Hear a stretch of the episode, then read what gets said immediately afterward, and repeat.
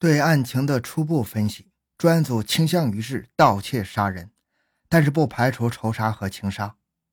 不排除的原因是，作案者拆墙打洞入室，作案手段凶残，置人于死地，看起来好像是为复仇而来。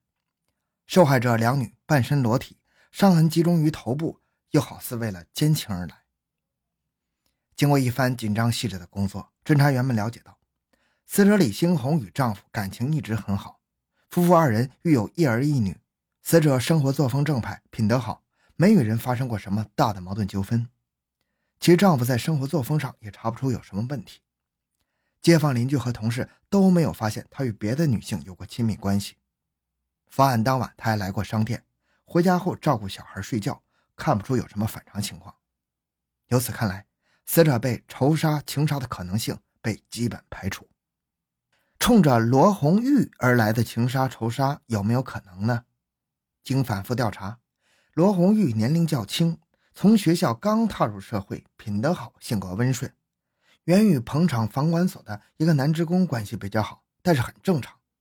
案发前两人没有矛盾或者冲突迹象，这名男职工的现实表现也比较好，而且没有作案时间，因此冲着罗红玉而来的情杀仇杀的可能性也被基本排除了。在排除了仇杀、情杀的两种可能性之后，财杀的可能性自然上升。侦查员们分析，作案者是为财而来，在作案的过程中可能惊醒了值班的李罗二人，因为害怕暴露而杀人灭口，只是顺手捋走了两个受害人的手表，来不及翻箱倒柜就仓皇潜逃了。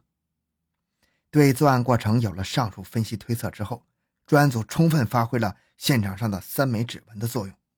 结合调查摸底工作，先后对彭场地区七百多名有流氓、盗抢劣迹的人员和有嫌疑的人员进行了排查，仅调查的材料堆起来就有三米多高。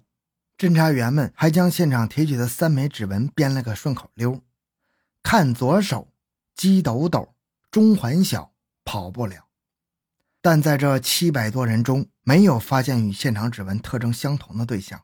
案件虽然侦查了一百二十多天，但是没有取得实质性的进展，侦查工作处于极为艰难的境地。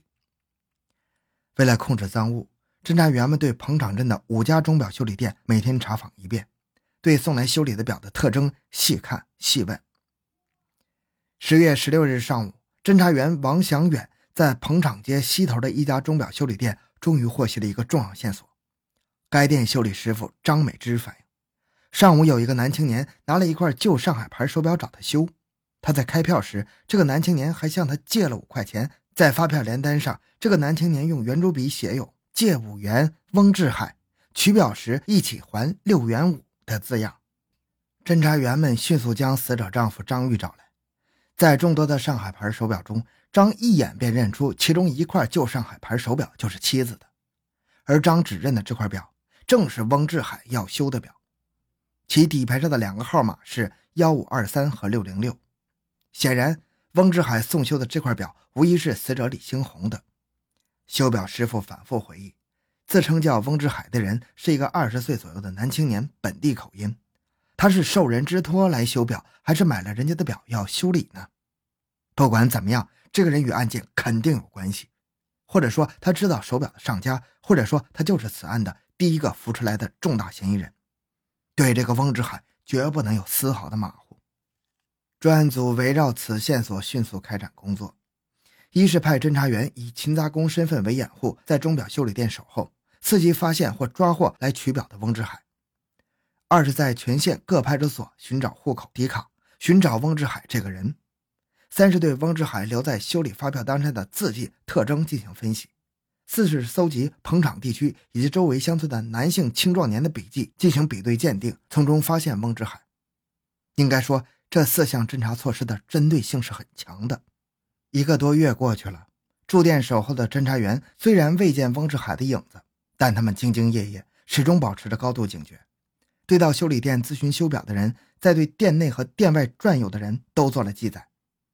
查户口的民警经过三十天的紧张工作。查阅全县一百多万人口的户口卡，发现有翁姓人家四十八家，但是没发现叫翁志海的人。对这四十八家适龄男青年及社会关系展开调查，也没有发现有价值的线索。在搜集字迹检验工作中，彭场公社公安特派员李长江、彭场镇派出所所长曹前旺、民警刘坤岩等人对公社和镇上的档案资料进行了清仓式的大清理。经初步检验，侦查员发现彭场公社砖瓦厂临时工丁明德、姚湾村男青年许阳春、彭场汽酒厂临时工严东明履历表上的字迹特征与翁志海的字迹特征有些相似。随后，侦破专家以应征适龄青年填写履历表之机，提取到了丁明德、许阳春、严东明三人的字迹，并迅速派人送往湖北省公安厅进行鉴定。省公安厅的文检专家经认真比对之后。认为丁明德的字迹与翁志海在钟表店发票联单上所留的字迹，在运笔动作、运笔方向及字迹搭配关系比例上相同。据此，省公安厅出具文件鉴定，署名翁志海者留在修表发票联单上的字迹与送检的丁明德的字迹为同一人所写。案件至此取得了突破性的进展。侦查员们进一步了解到，丁明德现年十九岁。家住彭场公社杨埠村一组，有一米七几的个头。高中毕业之后到彭场砖瓦厂做临时工，平常有赌博行为，经常外出，行踪不定。当侦查员们赶到杨埠村一组找丁明德时，已经不见丁的踪影。丁明德发觉被怀疑了吗？丁明德有可能外逃吗？破案到了关键时刻，虽经历近两百天的连续奋斗，侦查员们仍然保持高昂的斗志。下一步的工作就是布网查控丁明德，守候在钟表店的侦查员更是不敢有丝毫的麻痹。侦破专班还派出部分侦查员到仙桃城区、沙湖和杨林围等地寻找丁明德可能的落脚处。功夫不负有心人，十二月二十一日上午十点钟，一个男青年在钟表店门口驻足观察了一阵之后，便进入店里。侦查员顿感眼睛一亮。进店的这个人与疑犯的年龄、身高及长相非常相似。侦查员沉住气，耐心地等待他的表演。请问师傅，我的表应该修好了吧？你叫什么名字？呃，翁志海。修表师傅与翁志海的对答，让侦查员明确了此人的身份。可疑的修表人终于露面。侦查员王祥远、杨兴德和彭场镇裁办干部胡南亭随即将其控制住。并要他用笔写下了送表修的经过，同时密取了他的指纹。经文检员鉴定，修表发票联单上的翁志海所写的字迹特征与这个自称翁志海的取表人所写的字迹特征相同。后又经立体显微镜检验，翁志海左手的中环小指的指纹与在杀人现场木床靠背横档上提取的三枚指纹特征完全相同。翁志海就是丁明德。丁明德就是在恒迪商店杀人劫表的重大犯罪嫌疑人。面对着狡诈凶残的犯罪嫌疑人丁明德，县公安局迅速制定了审讯方案。公安局长金方树和审讯经验丰富的陈方新、刘坤岩等人组成了审讯专班。经过几个回合的较量，在确凿的证据面前，丁明德不得不交代了全部的作案经过。今年五月下旬，丁明德不慎失落了本村民办教师王大毛的一块手表。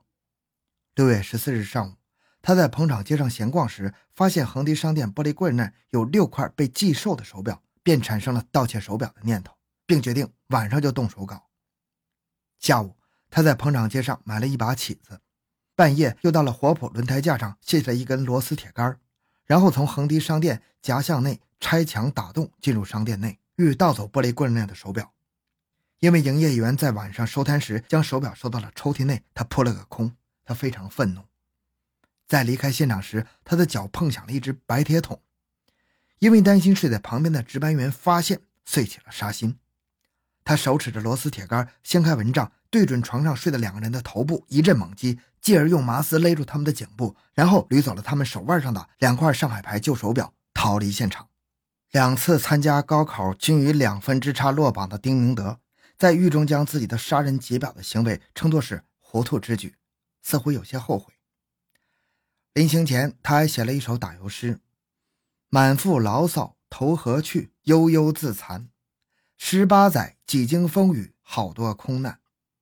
十年寒窗汗雨水，两丝落榜心和酸。居茅屋空洒珍珠泪，好凄惨。